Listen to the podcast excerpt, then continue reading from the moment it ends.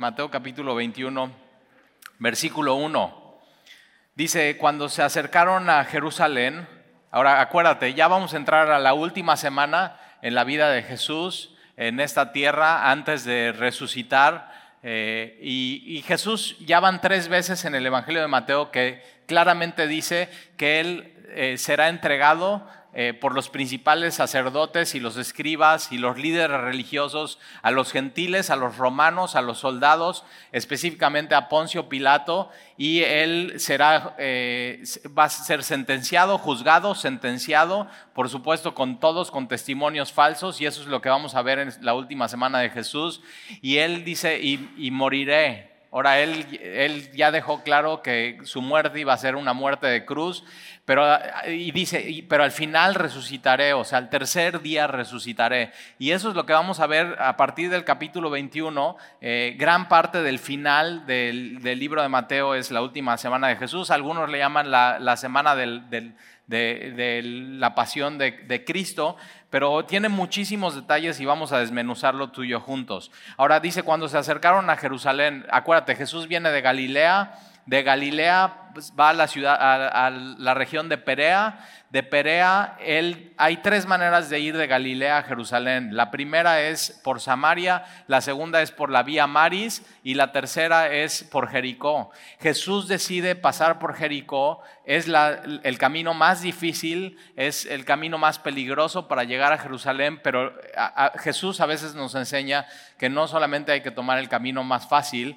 ¿Por qué? Porque Jesús tiene un encuentro con dos ciegos, uno de ellos Bartimeo, ¿te acuerdas? Y Bartimeo, una de las cosas que es ciego, está escuchando lo que está sucediendo. Dicen, o sea, ¿qué es ese, qué es ese ruido? Y le dicen, no, pues es Jesús. Eh, de Nazaret. Y Bartimeo de pronto empieza a clamar y empieza a decir, Jesús, hijo de David, ten misericordia de mí. Jesús, hijo de David, ten misericordia de mí. Él simplemente, o sea, no le importa su estilo, no le importa lo que piensen los demás, él lo que necesita es Jesús en su vida y lo entiende eso, ten misericordia de mí.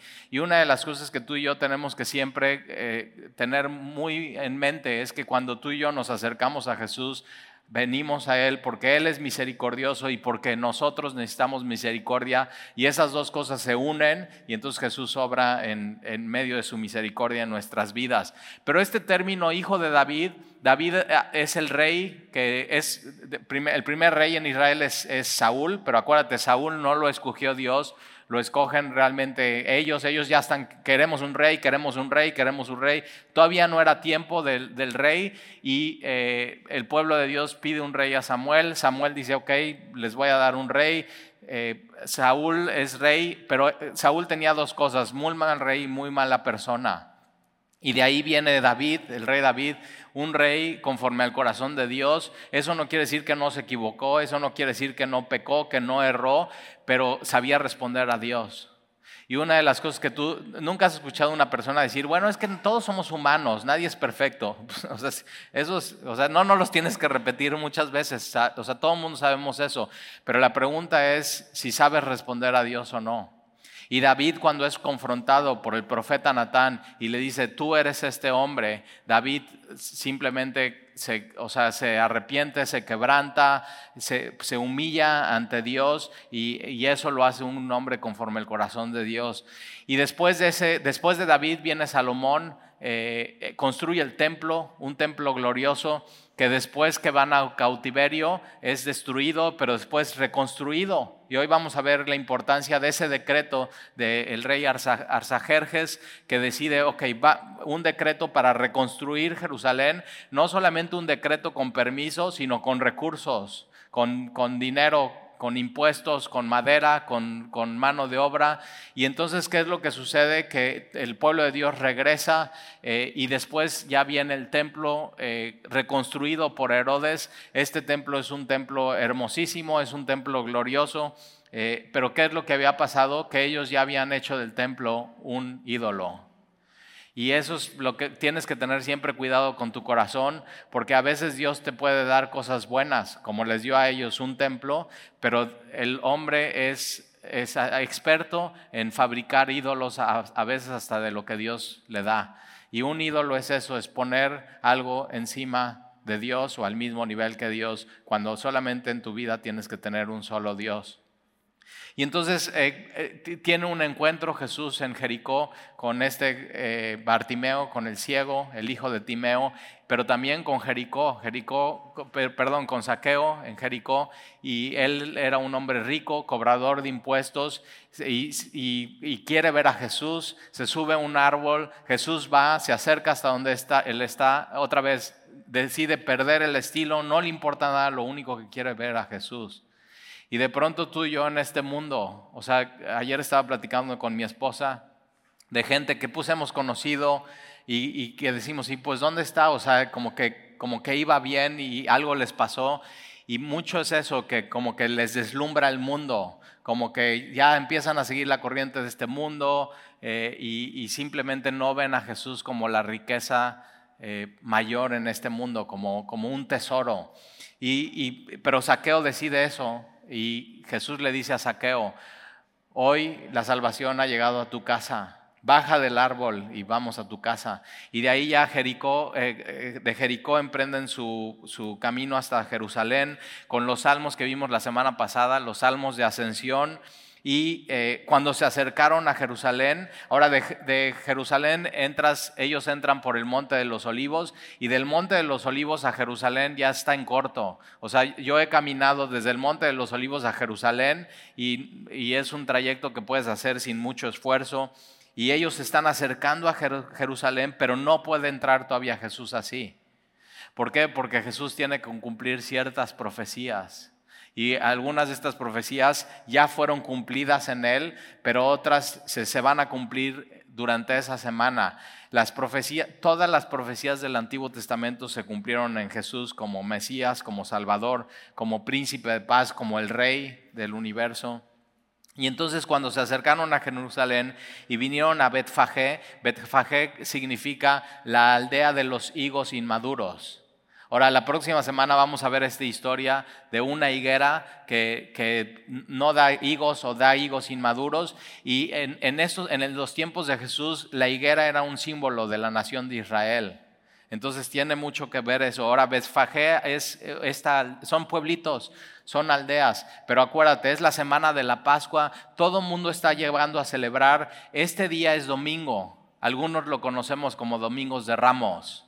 Entonces es justo el primer día de la semana, la semana de Pascua, mucha festividad, mucho movimiento, gente está viniendo de diferentes lugares y entonces eh, no todo mundo cabe en, la ciudad, no todo mundo cabe en Jerusalén, eh, sino están peregrinos entrando y saliendo, entrando y saliendo, y en las noches están yendo hacia el Monte de los Olivos.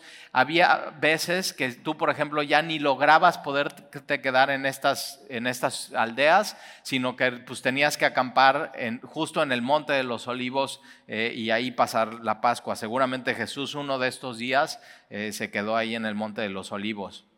Pero entonces cuando se acercan a Jerusalén, vienen a Betfagé, al monte de los olivos, y Jesús envió dos, dos, discípulos, diciendo, id a la aldea que está enfrente de vosotros, y luego hallaréis una asna atada y un pollino con ella. Desatadla y traédmelos. Es una profecía que eh, en, ahorita la vamos a ver y Jesús y Mateo la mencionan en Saqueo capítulo 9, versículo 9. Jesús podía haber entrado caminando, pero decide entrar y mandar a estos dos discípulos a esta aldea que está enfrente de Betfagé y le dice, hallaráis una asna atada y un pollino con ella. Ahora un pollino eh, es, un, es, un, burro o un burrito que eh, nunca ha sido montado y no ha sido domado, no está entrenado. ¿Alguna vez te has subido en un burro no entrenado o un caballo? Que nadie se ha subido, que no ha sido amado, que nadie lo ha entrenado. Y es joven, o sea, es joven, es brioso, así, o sea, yo si un día te quieres subir, te voy a ir a filmar con mi celular y voy a contar cuántos segundos duras ahí. Pero es eso, y la, profecía era eso, Jesús tenía que entrar montado en un pollino. Ahora, ¿quién creó a este pollino? El Jesús mismo, Colosenses capítulo 1, Él creó, todas las cosas fueron creadas por Él. Y de pronto Él se sienta en lo que Él creó, fíjate, y entonces Él puede entrar y puede entrar con calma en Jerusalén. O sea, como que de pronto hay tantos detalles que, que nos dé, o sea, ¿por qué así? ¿Por qué así? Y, y ahorita lo vamos a ver. Pero entonces eh, vas a encontrar una asna atada. El pollino no está solo, el pollino está con su mamá y así lo vas a ver siempre. Ahora, ¿quién está atada? La, está atada la asna, no el pollino. El pollino puede andar libre, pero ¿qué crees? No se va a escapar. ¿Por qué? Porque quiere estar con su mamá. Así, o sea, tan... Y entonces eh, el pollino está con ella y entonces desatádmela a la asna y traédmela.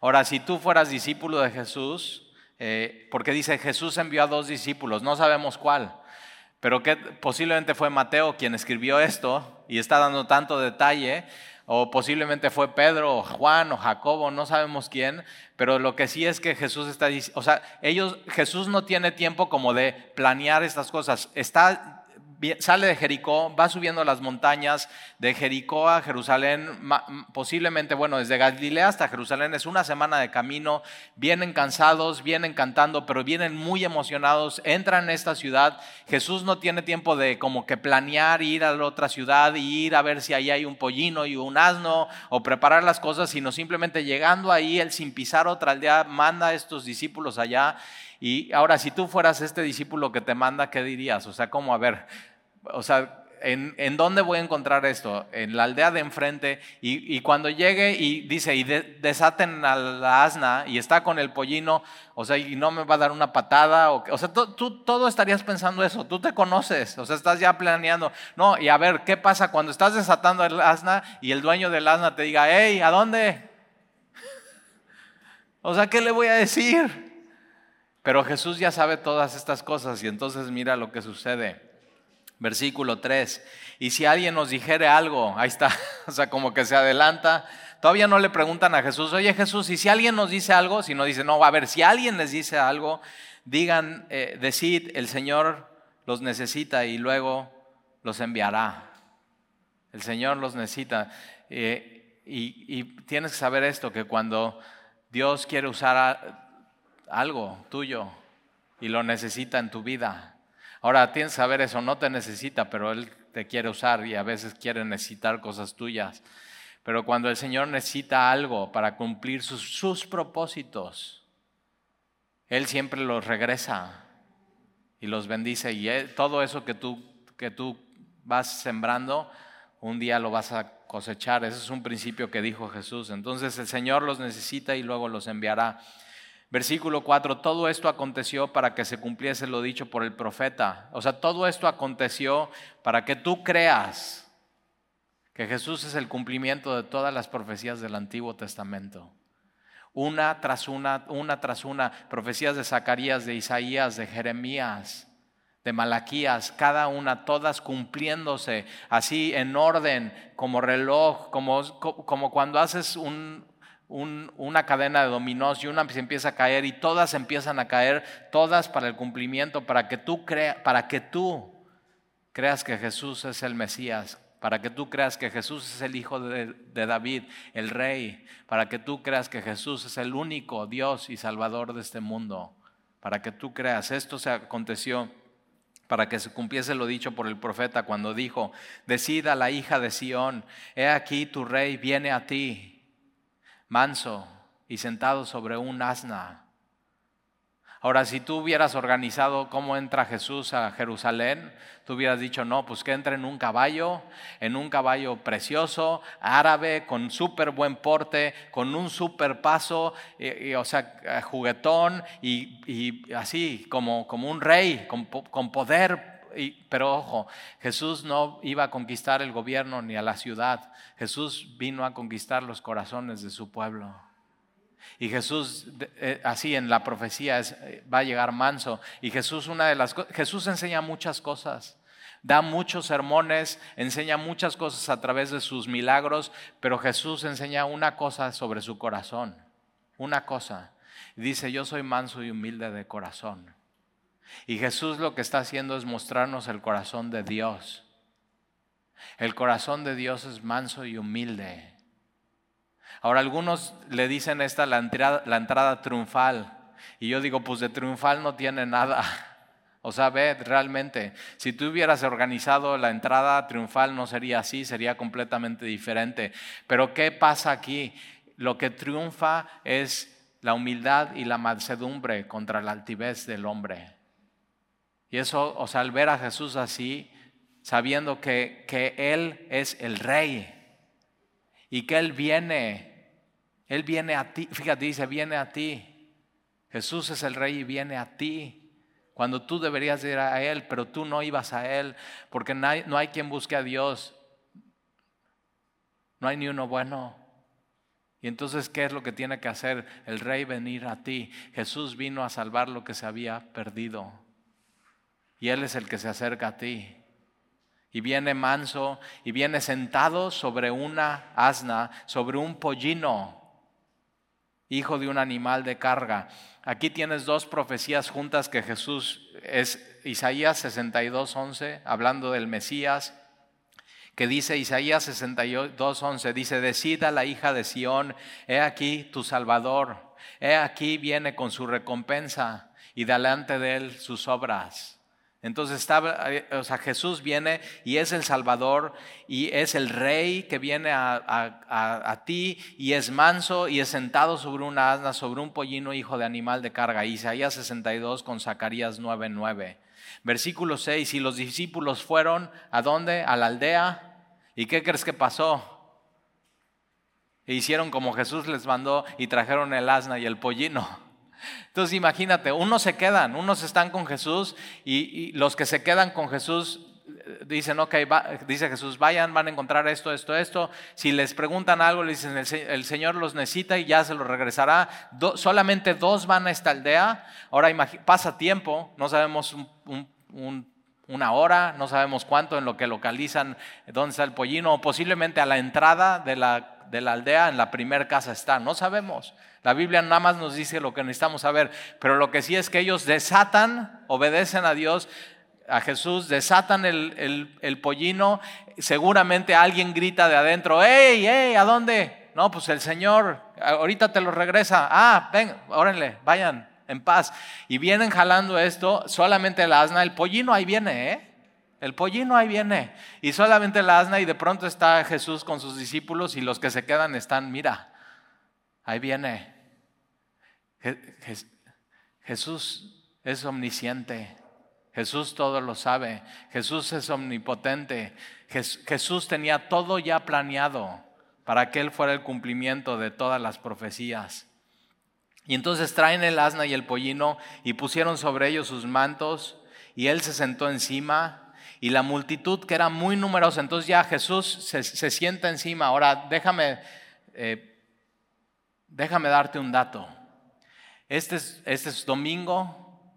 Es para, para ellos el domingo era el primer día de la semana, acuérdate. Shabbat es sábado, para ellos es el día de descanso y el domingo arrancaban todo otra vez su, vida y el domingo, el primer día de la semana, tenían el salmo del primer día de la semana que cada domingo lo cantaban los sacerdotes. Ahora, ¿qué hacían? Por un lado se ponían unos sacerdotes, por otro lado se ponían otros sacerdotes y levitas, unos cantaban un versículo, otros cantaban un versículo, unos cantaban un versículo, otros cantaban un versículo. Todo eso está sucediendo en Jerusalén. O sea, es una, es una semana de mucho, mucho movimiento. Y entonces Jesús se sienta, vas del monte de los olivos hacia, hacia Jerusalén. La multitud, que era muy numerosa, versículo 8, tendía sus mantos en el camino y otros cortaban ramas de los árboles y las tendían en el camino. Durante, durante, todo el ministerio de Jesús, Jesús como que agarra fama, lo quieren hacer rey y Jesús desaparece. Todavía no era el momento. ¿Y qué es lo que sucede aquí? Aquí ya Jesús está con su fama al tope, ya están reconociendo quién es Jesús, Jesús ya viene cumpliendo todas las profecías, Jesús está entrando a Jerusalén y los hombres están poniendo sus mantos para que Él pase ahí. Eso era de, un rey. Y ramas de los árboles. Eso era de un rey. Y mira lo que están diciendo estos a Jesús. Y Jesús no, ya, no se, ya está apartando, Jesús ya está tomando su posición. ¿Quién es Él? Versículo 9, y la gente que iba adelante y la gente que iba atrás aclamaba diciendo, Osana al Hijo de David, bendito el que viene en el nombre del Señor, Osana en las alturas, Osana en hebreo es salva ahora, salva ahora. Entonces ellos están cantando esto, salva ahora, Hijo de David, eh, Hijo de David es rey. Acuérdate, ellos, ellos anhelaban un rey tan glorioso y conforme al corazón de Dios como Dios, como David, que no habían tenido, que no, y, y, quién viene? Viene uno mayor. Viene realmente el rey, viene del linaje de David, el hijo de David, Jesús, bendito el que viene, Jesús viene a nosotros. Bendito el que viene en el nombre del Señor, Osana en las alturas. Ahora, vamos por favor a Salmo 118. Salmo 118 es eh, justo esta eh, es Osana. Salmo 118, a la mitad de tu Biblia. Y vamos a leer desde el versículo 24. Salmo 118, versículo 24. Salmo 118, versículo 24 dice, este es el día que hizo Jehová nos gozaremos y alegraremos en Él. Y eso es lo que estaba pasando. Había mucho gozo y mucha alegría ese día, ese día que, que, que Dios destinó para la entrada de Jesús. Oh Jehová, salva ahora. Eso leerías en la Biblia en hebreo, sana. Oh Jehová, ahora ¿quién es el único que puede salvar? Jehová, Dios. Ahora, ¿qué están diciendo a Jesús? Le están diciendo, sana, salva ahora. ¿Qué es lo que está sucediendo? Ahí los que están recibiendo a Jesús en Jerusalén le están diciendo, tú eres Dios. O sea, queda clarísimo para ellos. Oh Jehová, sálvanos ahora, te ruego, te ruego, oh Jehová, que nos hagas prosperar ahora. Bendito el que viene en el nombre de Jehová. Desde la casa de Jehová os bendecimos. Jehová es Dios y nos ha dado luz atad víctimas con cuerdas a los cuernos del altar, mi Dios eres tú y te alabaré. Entonces cuando ellos están diciendo sana, le están diciendo a Jesús, mi Dios eres tú y te alabaré. Le están alabando a Jesús y Jesús se deja alabar porque Él es Dios. El único que merecen la honra y la gloria y la alabanza es Dios. Y Jesús está dejando honrar, glorificar y alabar. Mi Dios eres tú y te alabaré, porque para siempre es tu misericordia. Por eso eh, Bartimeo está diciendo, Jesús, hijo de David, ten misericordia de mí. Ahora Bartimeo no ve, pero Jesús abre sus ojos para que pueda ver a quién, a Jesús. Y posiblemente tú hasta este punto de tu vida no estés viendo claramente a Jesús. ¿Y quién puede abrir tus ojos para que le veas? Solamente Él. Solamente Él puede abrir tus ojos para que le veas. Y, mira, entonces está, están cantando todo esto.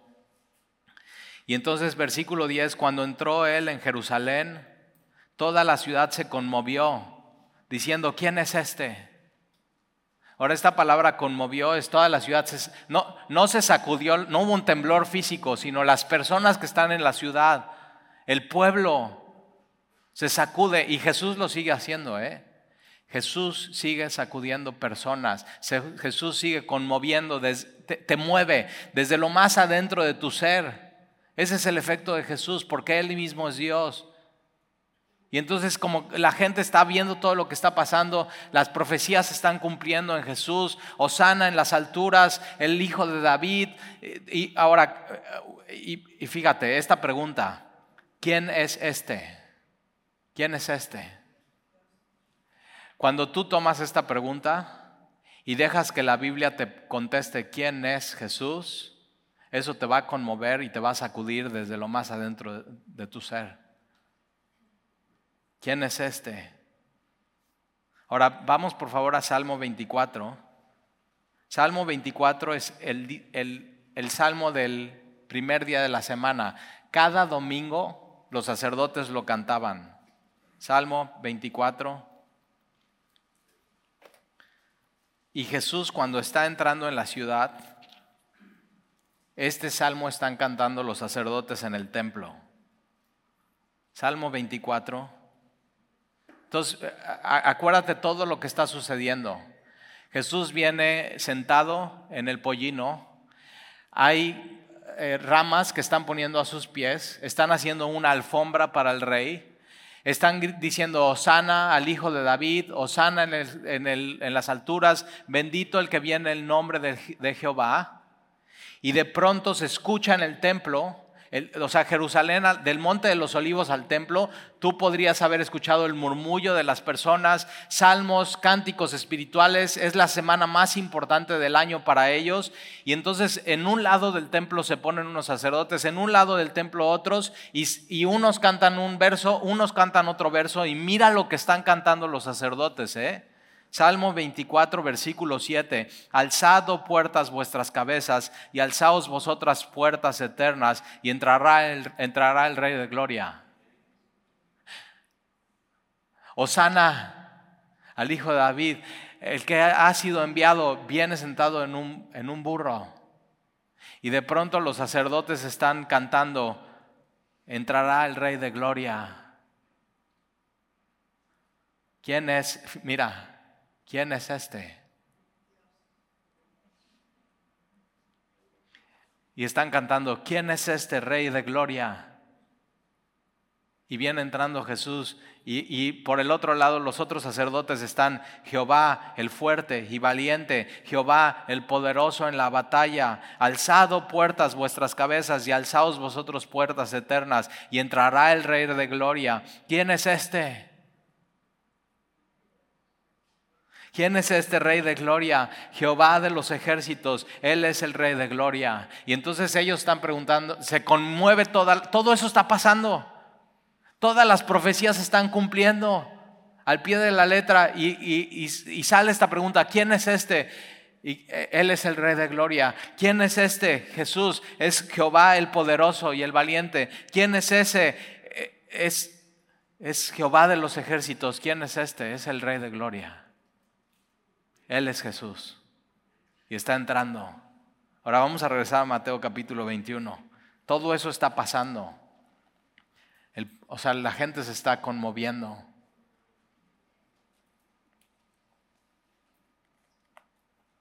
Versículo 10, cuando entró él en Jerusalén, toda la ciudad se conmovió diciendo, ¿quién es este? Ahora, ayer estábamos en, la, eh, eh, en el desayuno con mi esposa y mis hijos y les digo, ¿quién es este? ¿Quién es Jesús para ti?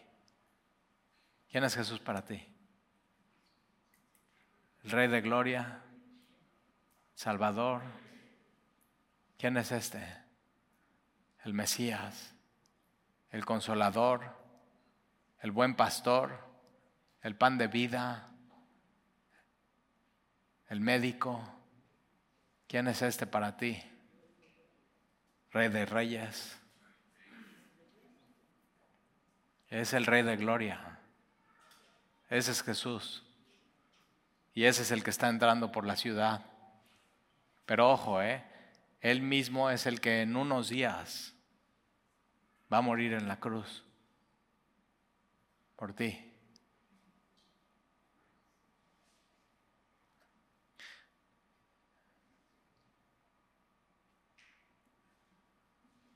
Yo antes me preguntaba eso antes de, conocer a Jesús en mi vida. O sea, mi, vida antes de Jesús, o sea, había días que ni yo mismo me aguantaba a mí mismo. O sea, digo, o sea, de veras, o sea, hoy digo, ¿cómo, ¿cómo pude haber sido así en mi vida sin Jesús? Y sí, y la respuesta es no tenía Jesús, no, no tenía Dios. O sea, miserable, prepotente, altivo. Por eso cuando veo a Jesús, el Dios todopoderoso, todopoderoso, todopoderoso, de Él es la plata, de Él es el oro, Él es, o sea, Él es el creador del mundo, en su mano tiene todo. ¿Y cómo decide entrar a la ciudad? Manso y humilde. Jesús triunfó en la cruz con humildad y derrocó la altivez del hombre.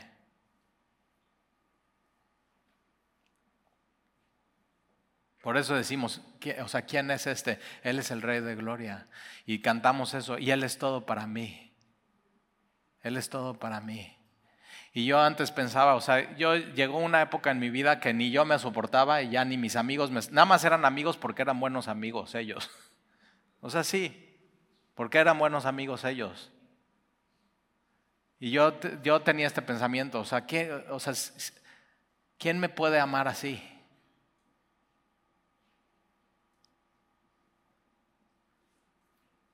Y, y entendí eso, Jesús murió por mí y me ama. Aún siendo así, aún siendo como era.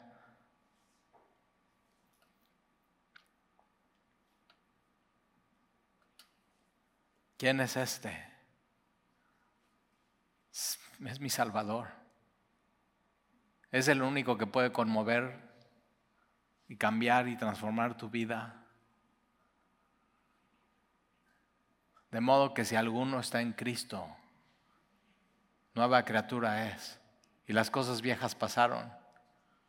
Y Él hace todas las cosas nuevas. Él es el único que puede hacer esto. Y, entra a la ciudad y dicen, ¿quién es este? Y la gente decía, este es Jesús, el profeta de Nazaret de Galilea. Ahora había gente de Nazaret de Galilea y había gente que decía, ¿de Galilea puede salir algo bueno? Otra vez con altivez te das cuenta, de Galilea. Pero ojo, Jesús no es algo, Jesús es alguien. Jesús es el rey, Jesús es el rey de gloria.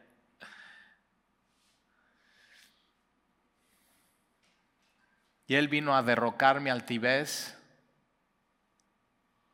para Él sentarse así como se sentó en ese, en ese pollino, indomable, no domado, y se sienta y está cómodo y, y entra y lo usa.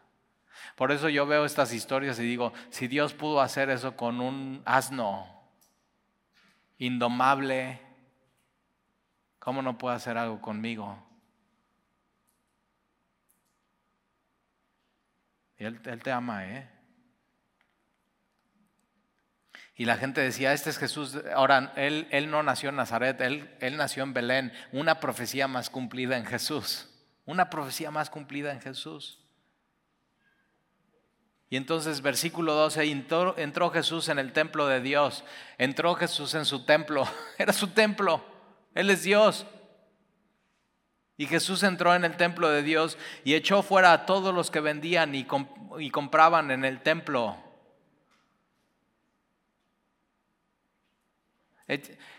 Jesús cuando viene va a echar fuera cosas de tu vida. ¿eh? Solamente Él que murió por ti tiene la autoridad de hacer eso en tu vida. Jesús echa fuera lo que no va. No solamente de tu vida, sino hasta de la iglesia. O sea, cosas que no deberían de, ver en la iglesia de pronto suceden y Jesús viene y, pone orden. Eh, Jesús es, es, la cabeza de la iglesia y entonces Jesús viene, echa fuera a todos los que vendían y compraban en el templo y volcó las mesas de los cambistas y las sillas de los que vendían palomas. Ahora, no solamente los que vendían echa fuera, sino los que compran. ¿Por qué? Porque los que compran ya, o sea, ya era normal, era como ir al templo, pues transaccionar, comprar una ofrenda, llevársela a Dios, era o sea, como que ya Dios para ellos ya era una transacción, ya era un negocio más.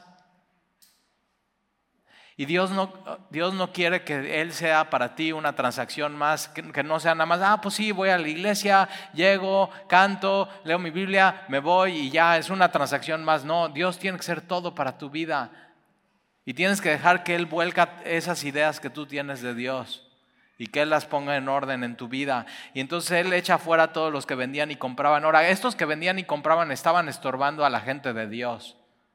¿Por qué? Porque acuérdate, tú tenías que presentar una ofrenda y, y si tú, tú podías traer tu ofrenda de tu casa. Podías vivir en una aldea lejana, traer tu ofrenda, haberla checado, que esta es perfecta, según Levítico, no tiene ningún defecto, la llevas, caminas todo este tiempo, llegas a Jerusalén, la presentas y, los sacerdotes te pueden decir, no, pues, y mucha burocracia, ¿eh? no, pues sabes que ya la checamos y esta no, no es perfecta, tienes que comprar una en el templo, pero ¿qué crees? En el templo cuesta, ¿sabes cuántas veces más?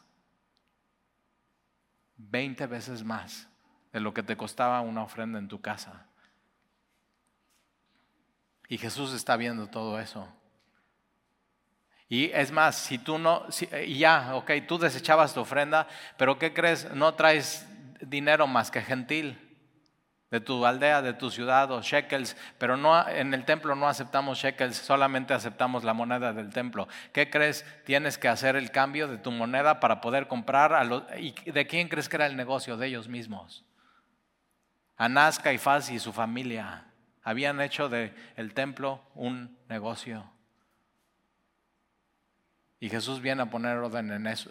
La, la espiritualidad en Cristo no tiene que ser un negocio y menos un negocio familiar. Entonces Jesús viene a quitar todo eso y cuando tú hacías tu cambio de moneda del templo, ¿qué crees? Te compraban una gran comisión. Y entonces Jesús está echando fuera todo esto y, vuelca las mesas de los cambistas. Si tú has caminado con Jesús, Él ya volcó cosas en tu vida. ¿eh?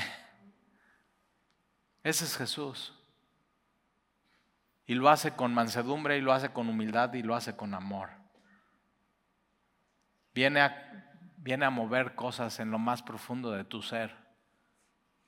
Por eso quien no quiere tener nada que ver con Jesús es eso, porque no, no, no quiero cambiar mi vida, así me quiero quedar, no quiero que nadie toque esto en mi vida. Porque cuando Jesús viene es cambio constante ¿eh? en tu vida, no te quedas igual. ¿Por qué? Porque siempre puedes amar más. Siempre. Siempre, siempre puedes hacer más misericordia, siempre puedes servir y dar una milla más, siempre.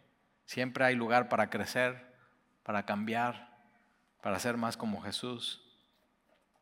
Y entonces echa fuera a todos los que vendían y compraban. E, estos hombres estaban estorbando de que gente viniera a Dios. Y tú en tu vida siempre tienes que quitar cosas que estorban de la gente de ir a Dios. Ideas, normas, reglas. Jesús dice una cosa, quien viene a mí yo no lo echo fuera. Y, o sea, tú puedes venir con mil pretextos, y decir, no, es que Jesús, no sabes lo que hice ayer en la noche. O sea, no estarías diciéndome que venga a ti. Y Jesús dice, no, no. O sea, justo a ti te quiero. Ven. No hay pretexto. No hay pretexto para no venir a Jesús. Cualquier pretexto que tengas. No, es que tú no sabes cómo fue mi infancia. O sea, lo difícil y lo duro. Y, Jesús dice, ven, no te echo fuera por eso. Es que no sabes ya, o sea, destruí una familia completa y no sabes cómo he sido con mis hijos. Jesús dice, ven, justamente tú necesitas a Jesús.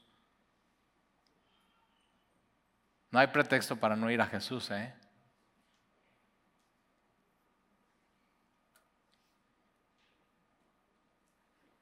Y versículo 13, y les dijo, escrito está, mi casa, casa de oración será llamada, mas vosotros la habéis hecho cueva de ladrones. Ahora, eh, otro evangelio dice, mi casa será llamada casa de oración para todas las naciones, para todas las naciones. Entonces, donde están haciendo este mercado, de comprar y vender y cambiar y todo eso, ese lugar era para que personas gentiles de otras naciones pudieran llegar y poder orar a Dios. Y lo habían estorbado. Y Jesús lo que viene a hacer es quitar cualquier estorbo para que tú te puedas acercar a Dios. No traigo ofrenda, no importa. No traigo shekels, no importa. Es que no, no importa. Nada. Jesús lo que vino a hacer es quitar cualquier estorbo para que tú puedas conectar con Dios. Él es el único mediador, Él es el sumo sacerdote. Escrito está mi casa, casa de oración será llamada, mas vosotros la habéis hecho cueva de ladrones. Ahora una cueva es un lugar oscuro, es un lugar de tinieblas y el templo debía de ser un lugar de luz. Ahora ya no hay templo, Ahora tú eres el templo del Espíritu Santo si estás en Cristo. Y lo que tiene que ser el templo del Espíritu Santo no tiene que ser un lugar de tinieblas, tiene que ser un lugar de luz. Y tiene que ser un lugar de oración. La semana de oración no terminó el jueves, ¿eh? La semana de oración sigue toda tu vida. Orando a Dios, en todo tiempo y en todo lugar. Y entonces tu cuerpo, tu templo del Espíritu, ¿para qué tiene que ser usado? Para Dios, para luz, para orar, para buscarle. Él ya te compró, Él ya te redimió. Entonces su casa, que es tu cuerpo, ahora es casa de oración. Versículo 14, y vinieron a Él en el templo ciegos y cojos y los sanó. Ahora, echa fuera todos estos y entonces ya hay espacio, ¿verdad? Para los que necesitan a Jesús. Entonces Él echa fuera a aquellos que están impidiendo que otras personas lleguen a Jesús y da espacio a que los que necesitan a Jesús, ciegos, cojos, ciegos que no ves a Dios, que no ves a Dios hermoso, que, ¿cómo puedo saber si soy ciego? Es que ves más hermosas las cosas de este mundo que a Dios. No estás viendo bien. Necesitas que Dios abra tus ojos. Necesitas salvación. Y entonces vienen al templo los ahora no los ciegos y los cojos no podían entrar a la sinagoga, no podían entrar al templo. Pero con Jesús ya pues, con Jesús sí pueden entrar. Jesús vino a los más necesitados, Jesús vino a los pecadores. Jesús vino a ti y a mí. Por eso Jesús dice, si alguien quiere venir a mí, que, venga y que beba. Y si alguien quiere venir a mí, yo no lo echo fuera. No, no importa quién seas. Pero ojo, ¿eh? tienes que estar dispuesto a perder el estilo, perder tu estatus, perder tu posición, perder quién eres en el mundo. Pero a ver, ¿pierdes algo? Ganas todo. Jesús dice, ¿de qué sirve? ¿De qué sirve que ganes el mundo entero si pierdes tu alma? ¿De qué sirve?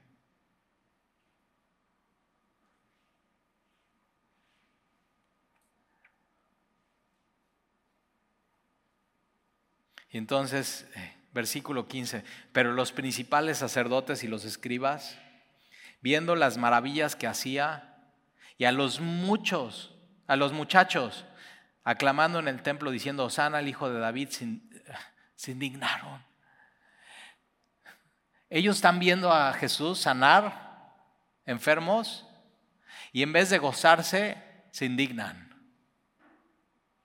Por eso no es, no es suficiente ver milagros. Tienes que creer que Jesús es el cumplimiento de todas las profecías, que Jesús es el rey, que Jesús es el Mesías. El problema de ellos no era evidencia, la evidencia estaba, él estaba cumpliendo cada una de las profecías. El problema no era evidencia, el problema era su corazón, incredulidad. Ellos habían decidido no creer a pesar de cualquier cosa. Pero ¿qué hay alrededor de Jesús? Muchachos. Estos muchachos son jóvenes, son niños y jóvenes. Son como para hoy sería Club Semilla. Estos son, tus hijos que están ahí en los salones. Es, tus hijos hoy están haciendo esto. Mira, están diciendo, Osana al hijo de David. Están diciendo, salva ahora. Tú eres Jesús, tú eres rey. Y están adorando y están alabando a Dios. Eh, y, y es que yo no he encontrado un mejor lugar para que mis hijos crezcan que en la iglesia. O sea que desde muy chiquitos se les enseñe quién es Jesús, desde muy chiquitos adoren a Dios, desde muy chiquitos conozcan quién es Él, sus promesas, desde muy chiquitos. Ahora, hay, hay, gente que dice, no, no, a los muchachos y a los jóvenes desde muy chiquitos no hay que adoctrinarlos, hay que esperar a que crezcan y ya que crezcan que ellos decidan. Y yo digo, qué equivocado estás.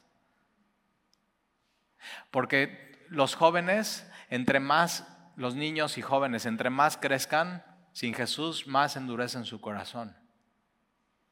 Más su visión se va adaptando a la visión de este mundo y de pronto ya están siguiendo la corriente de este mundo. Tú y yo lo que tenemos que hacer por los, por los jóvenes y hazlo por tus hijos y hazlo por los nietos es, Señor, desde, desde chiquitos, que ellos, que ellos te sepan adorar, que ellos sepan quiénes son, que ellos clamen a ti, que ellos, que ellos invoquen tu nombre. Ahora, tenemos muchas historias aquí en Semilla de, de, jóvenes que están en Club Semilla que ellos han hecho que sus papás regresen a Semilla. Ahora, ellos no pueden manejar, ellos no pueden tomar decisiones, pero sí de pronto, en medio de la plática familiar, decir, oye, ¿y por qué ya no hemos ido a la iglesia? Y los papás nada más así. Y Dios usa a nuestros jóvenes que quieren alabar a Dios y conocer a Dios y que tienen un corazón muy moldeable. Su, corazón es buena tierra y tenemos que aprovechar esa ventana de los cuatro a los catorce para llenarlos de las promesas de Dios, de su palabra, para regar su corazón, para orar por ellos. Entonces es, bueno que tus hijos estén aquí adorando a Dios. Ahora fíjate, ¿eh? los muchachos están los jóvenes están aclamando y están adorando a Dios y están diciendo Osana al hijo de, David. Y entonces ellos, eh, los, los líderes espirituales, se indignaron. Y tienen que saber esto, quien decide no creer en Jesús se indigna por todo lo espiritual. ¿Traes a alguien a la iglesia? porque le amas y dices, no, necesitas escuchar un mensaje, necesitas a Jesús en tu vida. Y tú te das cuenta, este cuate está perdido, o sea, está mal, o sea, de veras, perdido. Y, lo amas y oras por él y, y por fin logras, y cuando viene a la iglesia se indigna. Cuando, ve el efecto de Jesús, ¿eh? El efecto de Jesús es que algunos, los que hemos decidido creer en Él, nos conmueve, nos mueve. Y los que deciden ya nada más, pase lo que pase, no voy a creer en Él, Jesús también les mueve cosas y se indignan. Y tienes que tener cuidado con un corazón que se indigna por las cosas espirituales, porque es un corazón que necesita ser transformado, igual que el de todos. Y entonces se indignan y versículo 16 y, y le dijeron, ¿oyes lo que estos dicen? O sea, los niños, oyes que los niños te están alabando, oyes que los niños te están diciendo salva ahora, oyes que los niños te están alabando como si fueras Dios. Los niños habían entendido algo que ellos no habían entendido. Y a veces nuestros niños entienden cosas que nosotros no hemos entendido, cosas tan sencillas. ¿Oíste? Y Jesús dijo, sí. Fíjate, ¿eh? Jesús oye cuando nuestros hijos le alaban. Jesús oye, cuando tú y yo llegamos a la iglesia, estamos cantándole, Él, él está oyendo. Por, por eso cantamos refuerte. ¿Por qué? Porque sabemos que no lo hacemos para nosotros, lo hacemos para Él.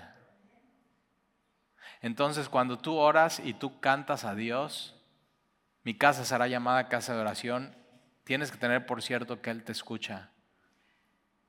Cuando tus hijos están en Club Semilla y la maestra les pregunta, hay clases que la maestra les dice, ¿tienes algo por lo que quieres que oremos por ti y por tu familia? Y ha pasado que, que tu hijo dice, sí, ¿podrían orar por mi papá, por su trabajo, por favor? ¿Por qué? Porque está escuchando todo lo que ha pasado en la semana en tu trabajo. Y él, tus hijos saben, igual de pronto nadie como que me pone mucha atención porque soy niño, pero Dios sí me pone atención. Tus hijos saben eso. Mira la riqueza de tener una familia en Cristo.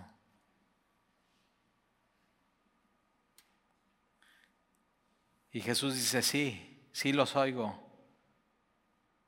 ¿Nunca leíste? Ahora, es muy fuerte que Jesús les diga a los muy leídos y eruditos, ¿nunca leíste? O sea, su problema, ve, el problema de estos cuates. Tenían las escrituras, habían leído, pero no leyeron bien, no pusieron atención. Está pasando enfrente de él el Rey de Gloria, está pasando enfrente de ellos Dios. el cumplimiento de todas las profecías. Déjame, te doy nada más, esto te, te va a volar la cabeza. Mira, acompáñame a Daniel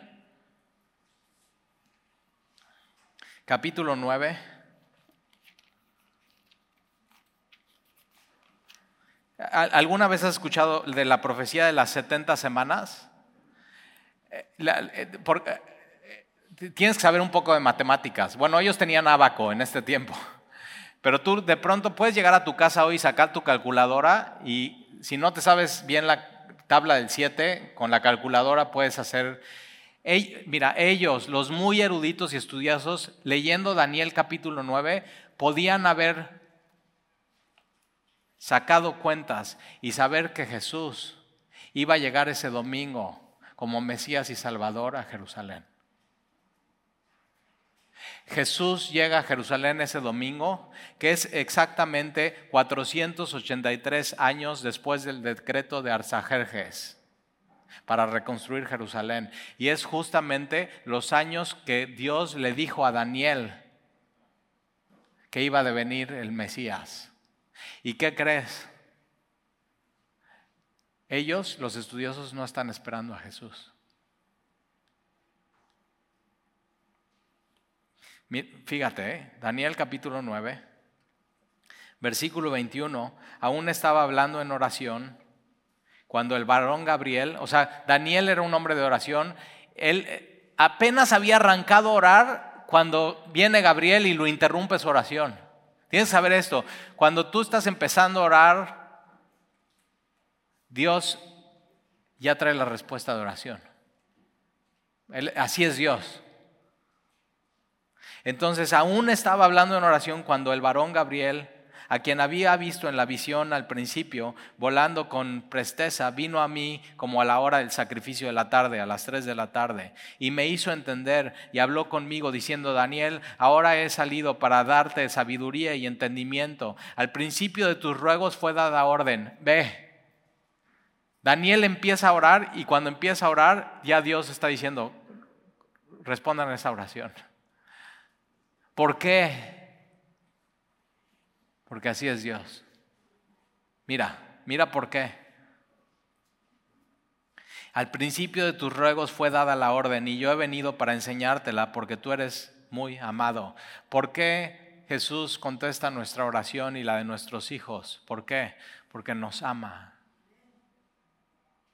No es porque eres bueno, no porque eres digno, no porque ores muy bien, no es porque ores muy largo, no porque tus rodillas son de elefante y ya llevas muchas horas de rodillas, no, no porque ores con mucha fe. Dios responde tu oración porque te ama.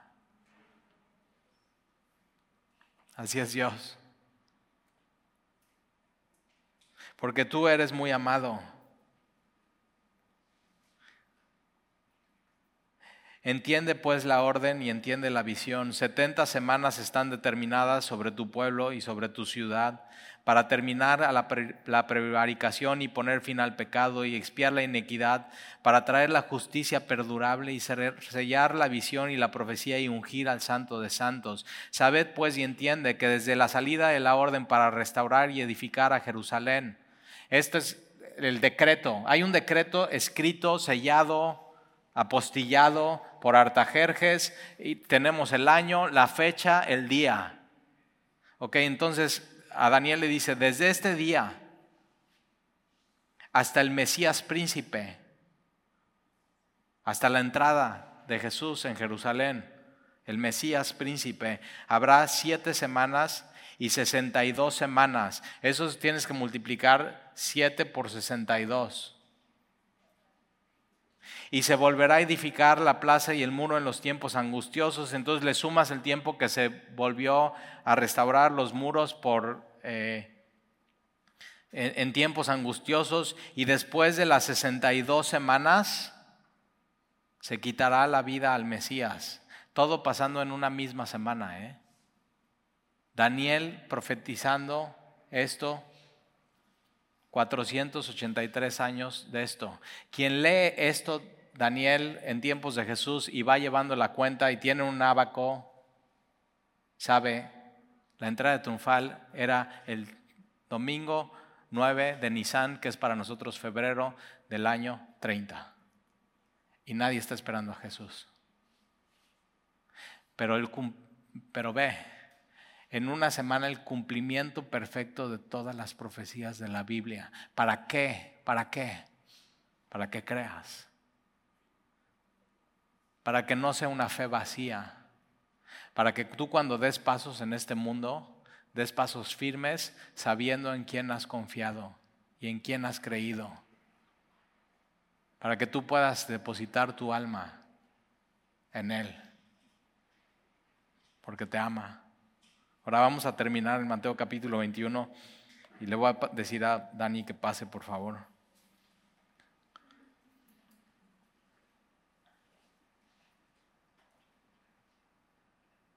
Versículo 15, pero los principales sacerdotes y los escribas, viendo las maravillas que hacía y a los muchachos aclamando en el templo y diciendo, Osana al hijo de David, se indignaron.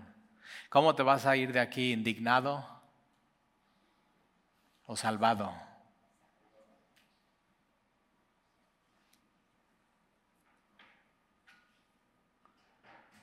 Y le dijeron, ¿oyes lo que, lo que estos dicen? Y Jesús dijo, sí.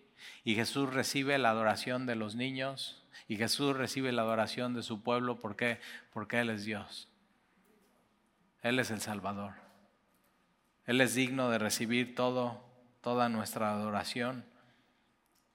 Y entonces Jesús dice, ¿nunca leíste de la boca de los niños y de los que maman perfeccionaste la alabanza? Y dejándolos, es, o sea, a mí me parte el corazón esto, y dejándolos. Ok, ¿no quieren? Ok. Y Jesús los deja. Pero Jesús dice eso, quien viene a mí no le echo fuera. Entonces, ¿cómo te va a mover Jesús hoy? No hay, no hay neutro, no hay de que, no hay de que, no, bueno, lo voy a pensar, no. O sea, ¿cómo te va a mover Jesús hoy? Hoy te va a mover Jesús a adorarle, a amarle, a decir tú eres el rey. Tú eres el rey de... Tú tienes que contestar, ¿quién es este? Y para ti tienes, es el rey de gloria. Es el Mesías príncipe. Y entonces tienes que abrir abre, tus, abre las puertas de tu vida, porque las puertas del, eternas están abiertas para ti. O puedes estar del otro lado y decir, no, no quiero creer. Uno para vida, vida eterna, otro para muerte. Pero no, no puede ser indistinto a Jesús. No Jesús lo dijo, o estás conmigo o estás en contra de mí.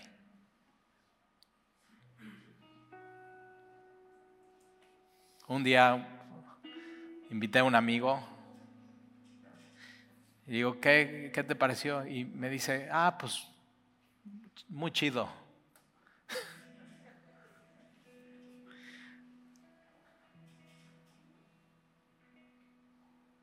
y así todas las profecías, todo el, todo el amor de Dios pasando por enfrente de él y completamente ciego a eso.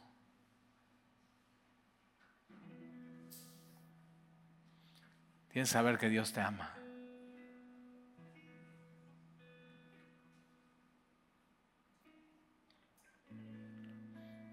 Versículo 17, y dejándolos, salió fuera de la ciudad a Betania. ¿Te acuerdas dónde empezamos? Empezamos en Betfagé, ciudad de los higos inmaduros, y Betania significa ciudad de los higos. ¿Y sabes quién vive ahí? Marta y María, hermanas de Lázaro, que deciden servir y amar a Jesús. Dos veces Jesús lloró. Una antes de entrar a Jerusalén y está viendo Jerusalén y está llorando, está llorando y está diciendo, Jerusalén, Jerusalén, si tan solo supieras lo que es para tu paz, si tan solo supieras. Y otra vez, cuando María y Marta salen, muere Lázaro, están llorando, están, nada les puede consolar y le dicen, Señor, si tan solo hubieras estado aquí. Y Jesús se quiebra y llora. ¿Por qué? Porque le conmueve cómo estas dos mujeres se conmueven. Pero ¿qué, qué, ¿por qué llora Jesús? Por ver la consecuencia del pecado en el mundo, que es la muerte. Jesús cuando lloras, Él lo hace contigo. Por eso Jesús no es una transacción así, de negocios, o no, no, no. Jesús va más allá de eso. Jesús lo que vino a hacer es tomar tu mano que eras enemigo de Dios. No quería saber nada de Él. Y tomó la mano de su padre y mira, ¡pum!, las unió. Porque te ama. Y entonces fue a la ciudad, a Betania, y posó ahí. ¿Te, imaginas la historia, las historias ese día, esas, en esa cena en casa de María y Marta y Lázaro? Lázaro murió y resucitó y, todo, o sea, y, ellos diciendo, ¿vieron cómo, cómo Jesús movió la ciudad? y se conmovieron y vieron cómo la gente llegaba y tiraba sus mantos y vieron cómo los muchachos cantaban Osana al hijo de David y escucharon cuando Jesús iba entrando que los sacerdotes estaban cantando ¿Quién es? ¿Quién es el rey de gloria? Jehová de los ejércitos, Jehová lleno de poder y Jesús viene entrando a la ciudad. ¿Escucharon eso? ¿Y Jesús qué haciendo con ellos? Sentado a la mesa conviviendo. Y hoy vamos a tomar la cena del Señor. Y la cena del Señor es que Jesús te está invitando a sentar, sentarte a la mesa con Él. Eso pasa el jueves de esa misma semana en la noche. Ahora ha habido gente que me dice, Talí, yo no voy a tomar la cena del Señor y me pone cualquier pretexto, un pretexto. No estoy bautizado, uno de esos pretextos. No, no, tal y es que no sabes lo que hice. Y a ver, Jesús te está diciendo, si vienes a mí no te echo fuera. No hay pretexto. Y fíjate, Jesús dice en la cena, Jesús es el que los invita, Jesús es el que organiza todo. Y Jesús les dice en la cena, les dice, toma. Jesús les dice eso, toma, toma, toma. A ver, una pregunta. Si Jesús hoy viene y se para enfrente de ti y te dice, toma, ¿no tomas? ¿No lo tomas? Jesús te está invitando a ti. No soy digno, ya sabe Jesús. Jesús ya sabe. Y está diciendo, toma, no, no es por ti, es por mí, porque te amo.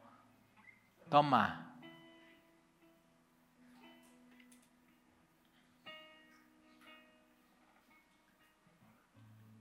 Jesús dice, quien viene a mí no lo echo fuera. Y es este eso, intimidad con Él. Por un es algo muy, muy sencillo, pero es algo muy, muy profundo, porque es estar recordando lo que Jesús hizo esa semana por nosotros. El Rey de Gloria, Jehová de los ejércitos, el Príncipe Mesías. Es algo muy hermoso, muy sencillo. Otra vez.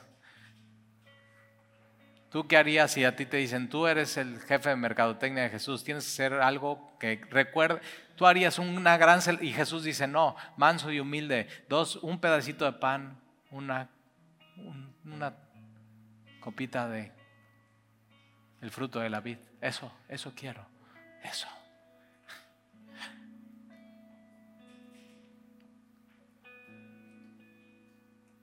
porque esto cualquiera lo puede tener.